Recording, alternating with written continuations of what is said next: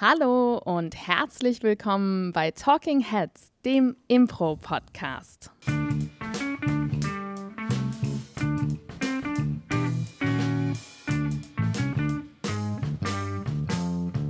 Und an meiner Seite heute ein ganz besonderer Gast, nämlich das allererste Mal hier live on air und ich weiß gar nicht, ob vielleicht das allererste Mal überhaupt in einem Podcast in der deutschen Podcast-Szene am Mic zu hören. Frederik Böhme, meine Damen und Herren. Hallo, ja, vielen Dank für die Vorstellung. Ja, das ist mein allererster Podcast. Ich bin ganz podcast-jungfräulich hier reingekommen und die Stimme, die gerade das ganze, den ganzen Reigen hier eröffnet hat, mir gegenüber sitzt. Claudia Behlendorf.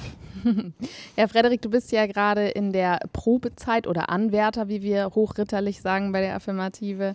Und ähm, deswegen weiß ich jetzt gar nicht so genau, ob du dieser Tradition ausgesetzt wirst, die wir bei externen Gästen haben. Aber ich mache das jetzt einfach mal, bevor wir ins Thema einsteigen. Ähm, beziehungsweise vielleicht teaser ich schon mal kurz an, dass wir uns heute mit Trauer auf der Improbühne beschäftigen werden. Oh. Ja, ja, ja. Aber bevor es so richtig traurig wird, wird es erstmal vielleicht ein bisschen peinlich, weiß ich nicht. Denn unsere traditionelle Frage an externe Gäste ist: Kannst du dich an deine letzte richtig schlechte Szene erinnern? Die letzte richtig schlechte Szene.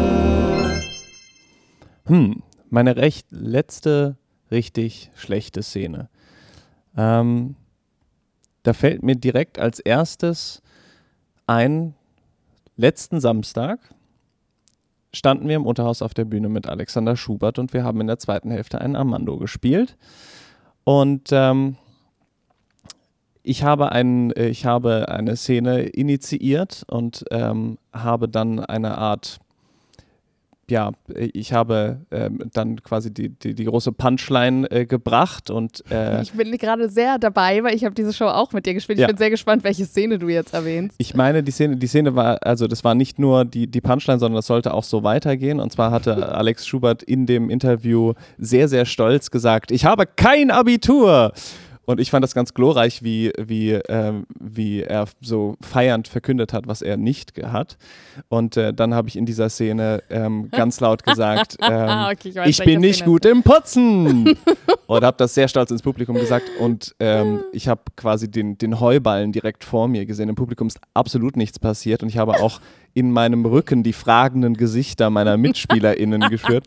Und dann habe ich das Ganze aber tapfer weiter durchgemacht und habe in Ja, einer anderen so. Variation noch dreimal das gemacht, bis am Ende der Szene Paul, der offensichtlich der Einzige war, der verstanden hat, was ich da eigentlich wollte, mich gerettet hat, indem er in diese Szene reingegangen ist und diese Connection zu dem ursprünglichen nochmal hergestellt hat, indem er gesagt hat, ich habe übrigens kein Abitur, was mich sehr erleichtert hat, aber ich habe schon sehr geschwitzt in dieser Szene. Ich kann mich erinnern an die Szene. Ähm, ja, ich muss zugeben, ich hatte auch ein Fragezeichen an der Seite. Also ich hatte so eine, weil wir waren ja nicht einfach alle nur erstarrt, sondern wir haben so ein bisschen gekramt in unseren Köpfen. Ich war so, ich weiß, er meint irgendwas daraus, aber ich weiß nicht so richtig, worauf er hinaus will. Äh, natürlich dann im Zweifel reingehen. Also Paul hat es mal richtig gemacht, der Rest, ja. Also es war vielleicht auch unsere letzte richtig schlechte Szene. Aber du hast ansonsten eine fantastische Show gespielt und auch diese Szene war ganz sicher, wie meistens in der Innensicht sehr viel schlimmer als in der Außensicht. Also ich hätte sie komplett vergessen. Ich konnte mich gerade gar nicht mehr dran erinnern. Sie war auch vergessenswürdig. Oh, okay. Jetzt äh, schaust du schon ein bisschen traurig. Ja. Und damit sind wir dann ja auch beim Thema heute. Trauer auf der Improbühne. Äh, Was meinen wir denn damit? Dass man sehr traurig ist, nachdem man eine Szene gespielt hat, bei der niemand die Prämisse verstanden hat? Nein, wir meinen natürlich die Trauer auf der Improbühne, die auch intendiert ist. Trauer, die so dargestellt werden soll. Das heißt, wir spielen Trauer, wir spielen jemanden, der traurig ist und das soll beim Publikum ankommen. Das heißt nicht wir als Privatperson, sondern eben Als Figur. als Figur. Genau. Ja, absolut. Es gibt natürlich mh, verschiedene Formen von Impro natürlich und dementsprechend gibt es auch verschiedene Emotionen, die man da spielen kann. Da gibt es ja einfach kurze Games oder Shortform-Szenen und natürlich auch eine Langform. In welchem Rahmen ist denn echte Trauer angemessen? Ich denke, das ist eine, eine Riesendiskussion, die man jetzt äh, ganz weit mit ganz vielen Leuten Da führen müsste man könnte. mal eine Podcast-Folge machen drüber. Ja. ne? eine Podcast-Folge nur darüber, wo und wie Trauer auf der Improbühne angemessen ist. ähm, ich glaube, am natürlichsten ist es irgendwie in der Langform, wo wir Charaktere begleiten, die irgendwie auch so einen Story-Arc haben, eine, einen Geschichtsbogen, Mhm. um im Deutschen zu bleiben. Oh, das wird mein Vater freuen, der diesen Podcast auch leidenschaftlich hört. Und äh, da sehen wir ja noch mehr Aufs und Abs von irgendwelchen Charakteren. Und äh, da, glaube ich, ist das noch mehr beheimatet als in den Games. Aber auch in den Games kann ja durchaus jemand traurig sein. Das kann ja da genauso angemessen sein. Ähm, jetzt gibt es ja, äh, Claudia, verschiedene Arten von Trauer. Gerade im, im Comedy haben wir ja manchmal eine, eine Trauer, die erst eher so ins so ein Clowneske reingeht Mhm. ähm, die so ein bisschen überzeichnet ist und wir haben so eine sehr, so eine hochtrabend Oscar-reife schauspielerische Trauer. Ähm, was würdest du sagen, ist das, ist, hat das beides äh, seinen Platz in Impro-Szenen oder vielleicht in unterschiedlichen Impro-Szenen? Ja, also ich glaube, du hast es eigentlich gerade schon gesagt. In kürzeren Szenen hat Trauer auch eine ähm, Berechtigung, weil sie ja einfach vorkommt als Emotion. Ich würde aber nie in die richtige groß, also so wie du es gerade die Oscar, ich nenne sie jetzt einfach mal die Oscar-Trauer. Die Oscar-Trauer würde, glaube ich, das Publikum irritieren, wenn wir gerade einen Shortform-Game haben, was irgendwie eine Szene ist von drei Minuten, in der jemand ähm, ins Gesicht äh, geschlagen wird auf eine auf eine Slapstick-Art und Weise. Wenn diese Person jetzt auf einmal echt traurig wird, ich meine, ist auch auf jeden Fall ein überraschender Moment, aber würde auf jeden Fall komplett die Comedy aus dieser Szene rausnehmen. Das heißt, wir können natürlich Trauer auch in Comedy spielen, auf diese, wie du es genannt hast, clowneske Art und Weise. Ich finde, das trifft es sehr gut. Oder vielleicht auch so cartoonhaft und äh, zerstören damit überhaupt nicht den Flow der Szene. Aber natürlich ist das nicht die echte Trauer. Auf der anderen Seite, und ich glaube, ehrlich gesagt, über die sprechen wir auch heute nicht, weil die, mit der haben die meisten Leute kein Problem. Also, aua, aua, ist sowas, ne, das kriegt man hin, da muss man sich ja auch nicht selbst verletzlich machen. Und das ist auch völlig in Ordnung in dem Bereich. Davon abgesehen, dass ich es auch schauspielerisch gar nicht hinbekommen würde, innerhalb von 30 Sekunden mich auf Oscar-reife Traurigkeit zu katapultieren, wenn ich gerade eben noch irgendwie mit einer von einer Zuschauerin mitgebrachten Bratpfanne aus Plastik auf den Kopf gehauen bekomme. Also das würde mich dann schon sehr überfordern. Das heißt, es gibt diese, diese Cartoon-Traurigkeit und die ist auch völlig okay in Comedy. Und über die sprechen wir jetzt aber auch gar nicht weiter, sondern uns geht es jetzt um die zweite Art, die du ähm, gerade schon so ein bisschen mit Hochtraben, so ein bisschen abwertend umschrieben hast. Also die tiefe Traurigkeit, die vielleicht auch ein bisschen Zeit braucht und ein bisschen Mhm. Platz und bei der wir versuchen, die authentische Emotion Ja. so zu übertragen, dass das Publikum sie uns tatsächlich abnimmt. Und ähm, da sind wir eigentlich schon beim nächsten Punkt, ähm, dieses, damit uns das Publikum das abnimmt. Und du hast jetzt auch gesagt, eigentlich mit, diesem, mit dieser clownesken Traurigkeit, da hat kaum jemand darstellerisch Probleme mit. Was ist denn schwierig daran, die authentische Traurigkeit darzustellen? Alles.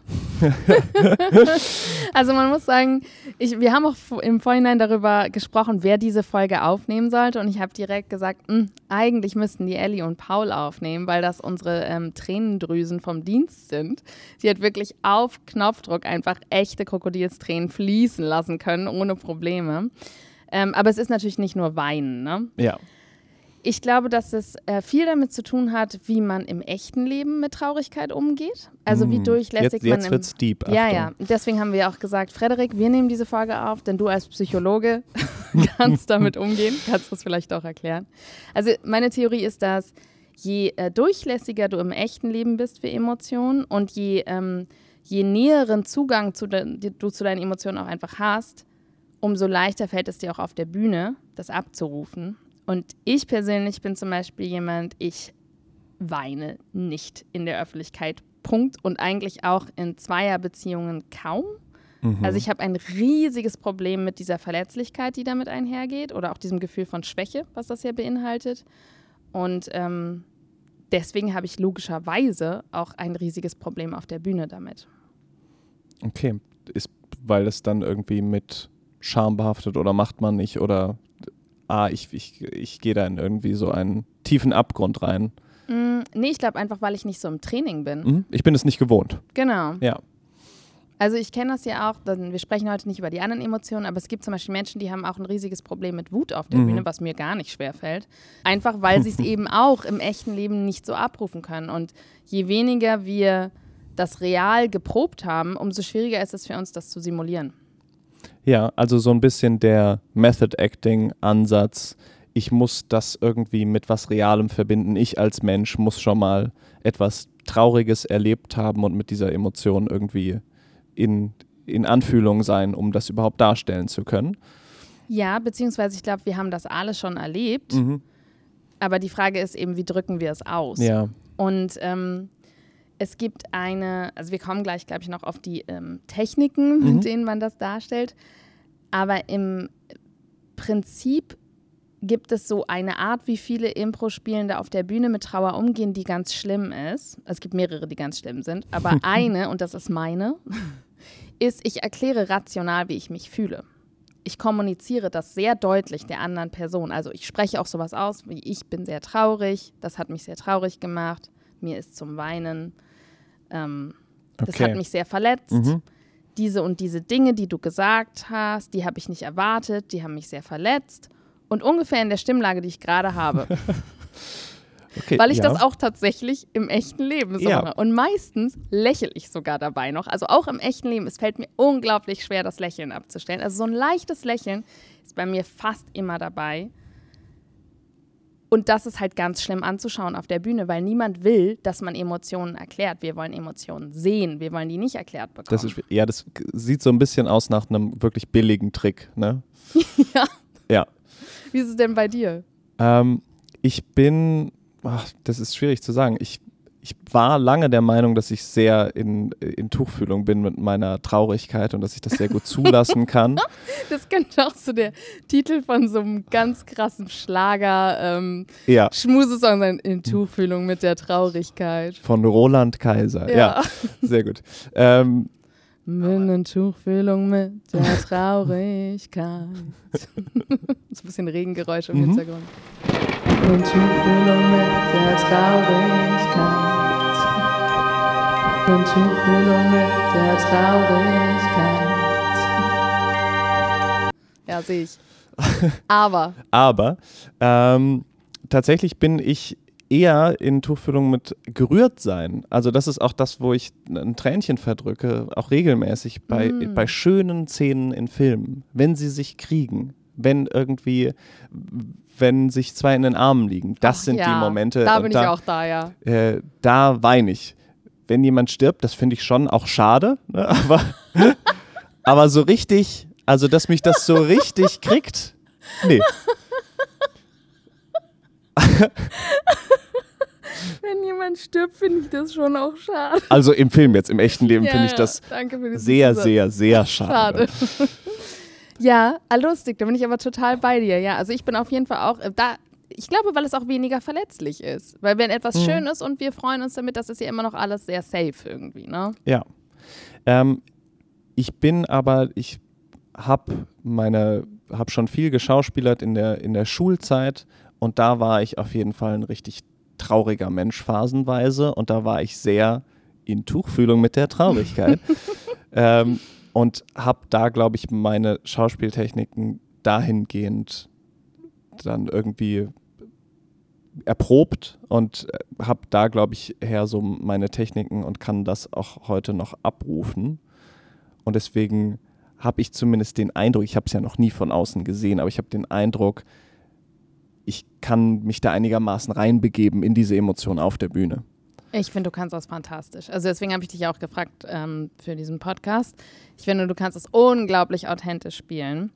Ähm, ich würde nur noch gerade mal sammeln, was wir jetzt gesagt haben. Also wir wollen kein Erklärimpro, ne? Nadine Ja. Antler nennt es immer Erklärimpro. Das heißt, wir wollen nicht an dieser Stelle rational erklärt bekommen, wer sich wie fühlt, sondern wir wollen es sehen. Ähm, du hast gerade Schulzeit angesprochen. Mhm. Ich schiebe es jetzt mal darauf und nicht auf, dass ich das durchaus auch manchmal in anderen Impro-Szenen sehe. Das Overacting. Ja, Das ist nämlich auch sehr schwierig anzusehen. Das heißt, in dieser Stresssituation, in der man ist, also, oh mein Gott, meiner Figur ist gerade etwas wirklich Trauriges passiert, ich muss das jetzt irgendwie darstellen und es stresst mich total, gehe ich in so ein zu viel. Zu viel von allem. Ja. Ähm, und da ist es, also das ist ja genau der gleiche Hintergedanke, wie wenn ich sage, ich, äh, ich erzähle jetzt einfach, dass ich traurig bin. Mhm. Ich habe im Kopf, das Publikum muss mitbekommen, dass ich jetzt traurig bin. Und ich versuche dann das irgendwie, was steht mir zur Verfügung, irgendwie muss ich das plakativ machen. Und dann ist das eben vielleicht ein lautes Schluchzen oder ein oder eben ich sage, ich bin traurig. Und da ist natürlich, äh, äh, wenn man schon mal traurige Menschen gesehen hat, die wirklich traurig sind und wirklich bedrückt, dann ist das oft ähm, nicht so sehr hysterisch. Also das gibt es auch in den ganz großen, in ganz hohen Ausschlägen. Äh, eine Traurigkeit auf der Skala von 0 bis 10 bei der 10 ist sicherlich auch laut und energetisch. Aber Traurigkeit hat ja oft auch einfach so ein, ja, wie so ein verletztes Hundewelpen. Ja, absolut. Und ich habe das auf jeden Fall auch schon getan und es ist, es, ich habe es auch schon erlebt, dass das dann in Comedy umgeschlagen ist, weil das Publikum Mhm. das nicht ausgehalten hat, dass das schon sehr merkwürdig ist, wie gerade diese Traurigkeit dargestellt wird. Also halt mit irgendwie, also spätestens wenn irgendjemand anfängt, auf den Boden ähm, sich zu legen und irgendwie mit den Fäusten auf den Boden zu schlagen Ja. oder sowas, ist es halt irgendwann auch einfach witzig, weil dann können wir es nicht ernst nehmen. Und ähm, ja, also aus dem Stress ins Ich zeige, ich demonstriere, wie traurig äh, ich bin. Guck mal, Publikum, wie traurig ich bin. Hat auf jeden Fall auch den gegenteiligen Effekt. Das Ja. heißt, wir wollen nicht erklären, wir wollen nicht overacten. Mhm. Wir wollen nicht das Cartooneske, was wir angesprochen haben, aus der Shortform. Aber was machen wir denn dann? Wie? Wie denn, Frederik? Wie? Ja, also du hast ja schon quasi so ein bisschen diesen Method-Teil Mhm. angesprochen. Das heißt, es geht darum, mehr in sich selbst reinzugehen, als dieses Senden zu übernehmen. Also weniger zu schauen, ähm, ich möchte jetzt nach was, außen was produzieren, als mehr, was ist da in mir drin. Im Sinne von, das klingt jetzt ultra esoterisch, das tut mir total leid, aber Äh, geh in Tuchfühlung mit deiner Traurigkeit. ja. ähm, da ist es so, dass diese, diese Trauer ist ja eine tiefe, ein tiefes Verletztsein, ein, ein, ein Verlust in, von irgendeiner Art. Und da ist es wirklich ein, ähm, das sind teilweise schützende Gesten, weil wir sind in den Momenten unglaublich verletzlich und offen und fühlen uns klein und grässlich und scheußlich und ähm, machen uns klein dabei. Also jetzt sind wir wirklich schon auch in dem Thema drin, wie stelle ich das tatsächlich dar? Ja. Ähm, das ist oft ein, das ist ein bisschen tricky, oft so ein Wegdrehen, oft so ein bisschen sich verstecken. Das ist natürlich tricky im Sinne von, wir wollen trotzdem noch dem Publikum Ja. zeigen, was spielt sich ab in unserem Gesicht, was spielt sich ab bei unserem Körper. Das heißt, es muss so ein Kleinmachen, Wegdrehen, aber hin zum Publikum sein. Mm, das sehr anti-intuitiv ist. Ja, total. Das ist, glaube ich, dann einfach eine Übungsgeschichte, das auch noch auf Ja. dem Schirm zu haben. Und dann ist es auch ein Winden. Ich finde, also das ist zumindest das, was, was bei mir immer ist, es ist eine, es ist eine Qual, die sich auch körperlich ausdrückt. Mm. Ein, ist ein Schmerz, also dieser seelische Schmerz, der, ähm, das zeigen auch äh, Neurostudien, sich tatsächlich exakt da befindet, wo sich der physische Schmerz befindet. Ähm, das ist etwas, was man, was sich auch körperlich ausdrückt in so eine, ja, wie so Schlangenbewegung, so flüssiges, äh, so rumwurmeln. Mhm. Besser kann ich es, glaube ich, nicht beschreiben. Rumwurmeln ist auch ein ganz tolles Wort, ja. ähm, genau, also ich glaube, das ist einmal, das ist tatsächlich für alle Menschen, die so funktionieren wie ich auch eher und die halt nicht einfach sagen können, okay, ich mache das so, wie ich bin, ich werde jetzt traurig, weil im Alltag Mhm. bin ich das auch ganz schnell und ich muss mir eigentlich nur denken, ich wurde ungerecht behandelt und schon fließen die Tränen. Ja. Ähm, dass man über die Körpersprache geht. Mhm. Das ist auf jeden Fall eine wundervolle Technik und du hast jetzt gerade schon ganz viele Sachen gesagt, die im Körper sind. Also hin, ähm, äh, wegwenden, aber trotzdem hinwenden, klein machen, rumwurmeln, Ja. versuchen zu verdecken, ohne zu verdecken. Dazu, ähm, was mir zum Beispiel hilft, ist häufig auch das Gefühl, also zu denken, dass mein Körper sehr schwer ist. Das Ja. heißt, du möchtest dich eigentlich hinsetzen, du möchtest dich hinlegen. Du tust es vielleicht nicht, weil das Publikum dich ja immer noch sehen will, aber das ist dein Grundgefühl. Ähm, so. Das sind lauter körperliche Faktoren und es ist natürlich auch so, dass es funktioniert, wenn wir im Körper da reingehen, dass es dann unserem Gehirn signalisiert, du Absolut. bist traurig. Ja. Es ist kein Zufall, dass quasi auch so Memes im Internet von traurigen Leuten sind äh, auf dem Boden in der Embryonalstellung. Das ist quasi das, wo uns diese Emotion hinzieht, automatisch. Auf der Bühne müssen wir das Ganze im Stehen darstellen. Nichtsdestotrotz kann man das sehr gut quasi genauso als Anker nehmen. Die, die Schwerkraft ist aufs Vierfache gedreht und äh, der ganze Körper möchte sich zusammenziehen. Ja. Und das ist tatsächlich das, weil wir haben ja sehr wenig Zeit in der Impro-Szene. Und sogar in der Langform, da haben wir sicherlich mehr Zeit reinzukommen in die Emotionen. Aber für mich jedenfalls ist es ein, ich versuche gar nicht erst wirklich, wirklich in diese Emotion zu kommen. Also ich versuche nicht meine reale Claudia-Emotion abzurufen in Verknüpfung mit irgendeiner ähm, realen Situation. Du hast Ja. Method Acting angesprochen. Aber sogar indem ich die Situation so ernst nehme, wenn ich gleichzeitig improvisiere auf der Bühne, überfordert mich das. Also ich kann mich nicht so sehr in diese Figur reinversetzen, dass ich das spüre als die Figur, wie ich es könnte, wenn ich Vorbereitungszeit hätte für eine geskriptete Szene. Ne? Da kann ich das. Aber da ist jedenfalls meine Fähigkeit in der Impro-Szene übersteigt das, weil die Zeit nicht lang genug ist. Und das heißt, für mich ist es, ich mache genau die Technik, die du gerade angesprochen hast. Ich gehe in den Körper, ich produziere all diese Signale und gucke dann, dass ich mich davon anstecken lasse. Und an dieser Spannend, Stelle ja. verrate ich auch mal Paul Ziemers Tränengeheimnis. Der macht das nämlich genau so. Der geht vor allen Dingen vom Kiefer her, also wenn wir jetzt wirklich mal über Weinen sprechen, ne? Weinen auf, in Anführungsstrichen, Knopfdruck. Der geht vom Kiefer her in seine Weinstellung. Erzeugt so ein bisschen quasi Druck auf den Augen, Druck im Kiefer, geht auch schon so in diese Stimme, die schon so völlig weinerlich ist. Und signalisiert dadurch seinem Körper, seinem Gehirn, Paul, du weinst eigentlich gerade, du musst es nur zurückhalten. Und das funktioniert bei dem so gut, dass der sich quasi, der kann sich selbst da reinfaken, nur über die Körperlichkeit. Auch nicht schlecht. Ähm, vielleicht noch ein Tipp für Leute, denen es ein bisschen anders geht als dir, Claudia, weil ich finde tatsächlich, dass es im Impro total viel Authentizität darin angelegt ist, schon dadurch, dass es eben nicht geskriptet ist, dass ich nicht vorher weiß, was macht der andere. Und es bietet sich da total an, die, die, das, was vom Gegenüber kommt, das so ernst zu nehmen und das so persönlich zu nehmen und das als Aufhänger zu nehmen für meine Emotion. Und für manche mag das auch funktionieren, um zu sagen, Absolut. um da richtig tief reinzukommen. Und das ist tatsächlich, ähm, bevor wir da reingehen, das ist das, was ich die Ellie-Technik nenne. das ist nämlich Ellies Technik.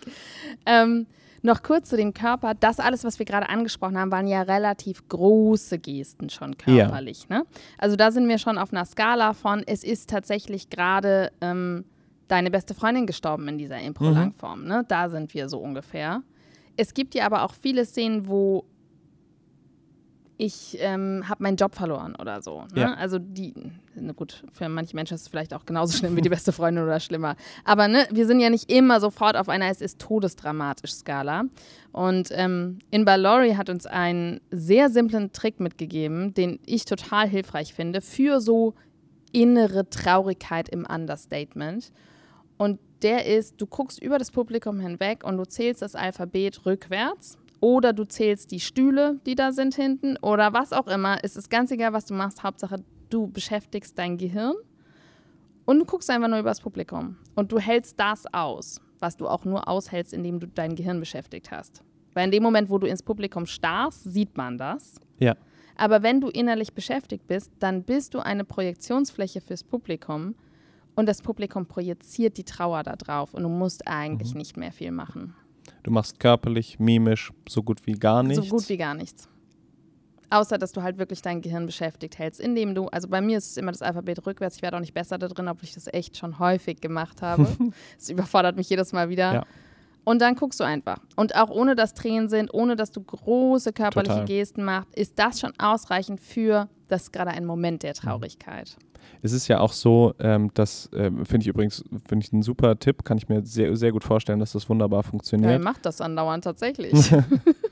Ähm, es ist ja auch so, dass gerade diese kleinen Emotionen auf der Bühne dann oft auch verloren gehen. Das sind ja oft dann diese kleinen Emotionen sind welche, die wir nur mitkriegen, wenn wir direkt face-to-face vor Ja. jemandem stehen oder eben auf der Leinwand. Und das ist auch trotzdem vollkommen okay, das kann sich trotzdem auch übertragen, wenn wir das, wenn wir das trotzdem ernst nehmen und auch wenn vielleicht sich da kleine Sachen im Gesicht abspielen, die man sowieso gar nicht sehen kann, das Publikum, hast du eben schon gesagt, kann darauf projizieren, was es sich denkt, was, was wohl da in dem, äh, in dem Menschen vor sich geht. Total. Und das ist ja viel entspannter, weil da macht das Publikum die Arbeit und du hast den Stress nicht. Also das ist natürlich meine, meine liebste Technik. die verlangt mir am wenigsten ab. Und die zweite hast du gerade schon angesprochen. Das Ernst nehmen, was die andere Person sagt, die Szene ernst nehmen und gucken, dass man wirklich, ob das, ob man es schafft, dass das emotional bei einem was auslöst. Und das macht zum Beispiel Ellie, die ja auch wundervoll auf Knopfdruck weinen kann in Impro-Szenen. Ähm, die versetzt sich einfach, oder was heißt sie versetzt sich? Sie ist einfach so sehr in dieser Situation, dass sie das wirklich, wirklich traurig findet, dass sie gerade verlassen wird als Figur Ja. und dass die Person gerade das zu ihr sagt und dass sie die Person gerade umarmen will, aber sie es nicht kann, weil und so weiter. Und das funktioniert für Ellie tatsächlich. Ja. Also es ist so ein bisschen ähm, so, wie man es in geskripteten Szenen auch tut, Mhm. in sehr kurzer Zeit. Ja. Und ich, also ich persönlich finde es tatsächlich sogar teilweise leichter, also zumindest ab einem gewissen Level, wenn man sowas geskriptetes das x-te Mal macht, ist es irgendwann, ist es so vom Band, dass es, finde ich, es wieder schwer wird, diese Emotion in sich heraus, irgendwie, ähm, diese Emotion irgendwie zu fühlen, weil es alles so abgestanden wirkt und so, so steril, dass es gar nicht leicht ist, die da herzuholen. Und in Ja. diesem spontanen Moment und in diesem, ich weiß nicht, was da kommt, liegt natürlich auch viel, was man benutzen kann. Absolut, ja. Mir gelingt das nicht. Vielleicht nehme ich auch einfach die Figuren nicht ernst genug. Oder ganz ehrlich, ich hatte es schon, also bei sowas wie Werwölfe, ne, wo du dich ja auch Hm. mental darauf einstellen kannst, dass wahrscheinlich bald ein Tod kommt, einer dir nahestehenden Person. Da kann ich mich so ein bisschen seelisch drauf vorbereiten. Aber so in, in irgendwie einer Show aus dem Stegreif, da kommt die Szene, funktioniert das für mich tatsächlich nicht. Die letzte Technik, die ich glaube aber halt wirklich nicht machbar ist, ist halt so eine Form von, also es ist nicht wirklich Method Acting, aber ähm, an jedenfalls Erinnerungen oder Emotionen aus, dem, aus deinem eigenen wahren Leben kratzen, was man ja viel macht, ähm, also die, die, die mental safere Variante, also vielleicht kurz für alle, die es nicht wissen, Method Acting ist halt wirklich so, ähm, du wirst diese Figur. Das ist einfach nicht praktikabel in einer kurzen Szene. Dann gibt es aber auch die Technik, dass man sagt, ey, du erinnerst dich an das Mal, wo wirklich dein Hund gestorben ist und daraus nimmst du die Traurigkeit, dann kommen automatisch die Tränen oder die Emotionen und die benutzt du für die fiktive Szene. Also benutzt deine reale Erinnerung für die fiktive Szene. Das Problem daran ist natürlich, dass es einmal nicht gesund ist, psychisch nicht gesund, Ja. aber auch, dass sich die Erinnerungen abnutzen. Also irgendwann bist du nicht mehr traurig darüber, dass dein, oder du kannst es nicht mehr so abrufen, dass dein Hund gestorben ist. Ähm, eine Technik, die versucht, das zu vermeiden, ist, du stellst dir fiktive Szenarien vor, die aber schlimm wären für dich. Das heißt, du hast einen Hund und der ist lebendig und du stellst dir vor, er würde sterben. Das ist etwas, was für mich zum Beispiel super gut funktioniert. Ich komme da total schnell rein. Ich habe auch gemerkt, es muss etwas sein bei mir, was, ähm, was nicht mich betrifft, sondern ich muss co-traurig sein für jemand Ja. Dann habe ich viel, viel besseren Zugang zu meinen Tränen. Also wenn ich mir jetzt vorstelle, ähm, nicht ich bin im Krankenhaus, sondern irgendjemand, den ich echt gern habe, ist im Krankenhaus zum Beispiel und er ist da ganz alleine, weil seine Familie nicht kommen kann. Das Mitgefühl funktioniert Genau, das. Mitgefühl funktioniert bei mir so gut. Und ich glaube, das ist auch ähm, etwas zum Mitnehmen hier. Es gibt eine ganze Bandbreite von, von Techniken, die man da ausprobieren kann. Ausprobieren ist wirklich das, wo finde ich da den Zugang?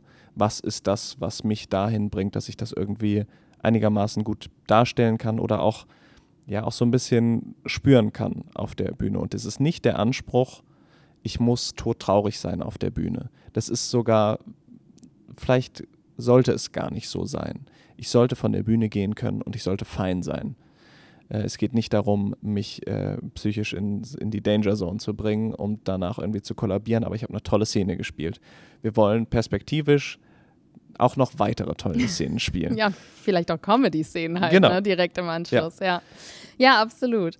Also ähm, zusammenfassend, wir wollen nicht Erklärimpro, wir wollen nicht Overacting, wir wollen aber auch kein Psychodrama auf der Bühne, wo Leute wirklich ihre echten toten Hunde auf die Bühne packen. Ja. Wir wollen oder wir haben zwei, zwei Möglichkeiten, die sehr impro-praktikabel sind. Das eine ist, sich wirklich hineinzuversetzen in die Szene, in die fiktive Szene und die fiktive Figur. Oder das zweite ist Fake it till you make it. Wir nehmen die Körperlichkeit. Du hast Üben gerade angesprochen. Ich glaube, zum Üben kann man tatsächlich auch mal in die anderen Techniken reintauchen. Ja. Also das, was ich zum Beispiel gerade angesprochen habe, ne, mit der fiktiven Szene, für mich war es bahnbrechend, dass ich überhaupt mal fiktiv weinen kann auf einer Bühne vor anderen Leuten. Und ich glaube, dieses, also das hätte ich nicht hinbekommen, wenn ich immer nur Impro gemacht hätte. Und dieses, Musik zum Beispiel kann häufig auch helfen. Für Ja. viele Leute sind Lieder super emotional besetzt und das ähm, löst dann irgendwas aus. Aber schon so diese Erfahrung von, ah, okay, es ist mir möglich zu weinen, obwohl ich eigentlich nicht traurig bin, vor anderen Menschen, hilft mir, das schneller abzurufen, weil es einfach dann wieder Routine ist und Training. Das heißt, ich würde sagen, wenn ihr das üben wollt, übt das vielleicht tatsächlich mal außerhalb von Impro. Ja, und wenn es Emotionen gibt, bei denen ihr sagt, ja, ist irgendwie, die gibt es sicherlich in meinem Leben, die lasse ich aber gar nicht zu, dann könnt ihr gleich zwei Fliegen mit einer Klappe schlagen und dann könnt ihr etwas für eure Psychohygiene tun und die mal ein bisschen erforschen. Wie sind die denn überhaupt? Vielleicht in, in so einem safen Rahmen mal zu gucken, darf die Trauer vielleicht hier auch gerade ein Moment sein, bevor ich sie wegwische und wie fühlt die sich an? Und dann habe ich auch noch einen Benefit dafür für die Impro-Bühne. Vielleicht ist das ja auch ein Weg. Ja, also du sagst halt, ich bin traurig und lächelst ein bisschen dabei. Ich weiß nicht, was das Problem ist. Nee, mach du nur. Oh, wunderbar. Vielen Dank, Frederik, für diese traurige Podcast-Folge. Bevor wir schließen, bleibt uns natürlich traditionell noch eine Frage, nämlich, was war denn dein Impro-Moment der Woche? Der Info-Moment der Woche. Mein Improment der Woche ist ganz nah dran an meiner schlechtesten Szene. ähm, Schön, wie du den Bogen schließt. und zwar die, ähm, die Show am Samstag äh, mit Alexander Schubert. Jetzt mal ehrlich haben wir gespielt. Und es war eine furiose Show, möchte ich mal sagen. Ich finde, wir, es war ein als, als Ensemble ein Feuerwerk auf der, auf der Bühne und es war unglaublich vielseitig, es war sehr, sehr abwechslungsreich und ähm, ich hatte den Eindruck, dass, dass wir auch noch eine Stunde hätten weiterspielen können und das hätte an Energie nicht viel verloren. Das hat sehr viel Spaß gemacht. Ja, ich fand es auch eine super Show. Da war leider diese eine Szene, die die ganze Show zerstört Hm, hat. hm, Ja, diese Heuballenszene, ja. ja. Nein, das war auf jeden Fall auch mein Improment. Ich habe super gerne mit dir zusammengespielt. Du hast es sehr gut gespielt. Vielen Dank. Ähm, mein Impro-Moment, ich kürze es mal ab. Claudia, was war denn dein Impro-Moment der Woche? Wir waren ja auch in Brüssel und haben dort auf einer Arbitration, also einer Schiedsgerichtsbarkeitskonferenz, ein, ähm, den Abschluss dieser Konferenz gespielt. Und für mich war das ein Clash der Welten, denn ich habe ja einen juristischen Hintergrund und tatsächlich ähm, meine mal angefangene, nie weitergeführte Promotion war im Bereich von Arbitration. Also es ist mein Spezialgebiet gewesen. Und es war so lustig, da zu sein, aber nicht Juristin zu sein und das auch alles zu verstehen. Also die anderen haben natürlich kein Wort verstanden eigentlich von dem, was da abging. Ich fand es total spannend. Ich fand es auch fachlich, also ich war auch wieder so, okay, das wäre auf jeden Fall wirklich meine zweite Wahl nach Impro. Das ist auf jeden Fall meine zweite Liebe. Aber es war irgendwie auch super cool, da halt als Affirmative zu sein. Und dieser Moment, wo dann auf der Bühne, also es gibt ja ganz viele Großkanzleien, die sind halt, die kennt man so im Studium eigentlich auch Okay. von Anfang an. Und da standen halt deren Banner auf der Bühne. Das waren so Freshfields, Linklaters und wie die alle heißen. Und daneben stand halt das affirmative Banner. Und das war einfach so ein witziger Moment, als ich auf diese Bühne geschaut habe. So dachte so, ah, das hätte ich auch nie gedacht. Affirmative und Partner. Affirmative und Partner, ja. Und es war richtig, richtig nice. Die Leute waren so begeistert und halt danach die Gespräche mit den ganzen AnwältInnen zu haben, die alle super begeistert waren von mir und es hatte nichts mit Jura zu tun. Ähm, das war schon irgendwie so ein persönlicher, persönliches Highlight dieses Jahr, glaube ich, tatsächlich für Schön. mich. Ein Triumph. Ein Triumph, ja, es war wirklich ein Triumph. Ja, vielen Dank, dass du da warst. Vielen ich Dank für schon die wieder Einladung. klopfen an der Tür. Mm. Ähm, mein Level 2 Kurs klopft an der Tür und ich glaube, Ellis Level X.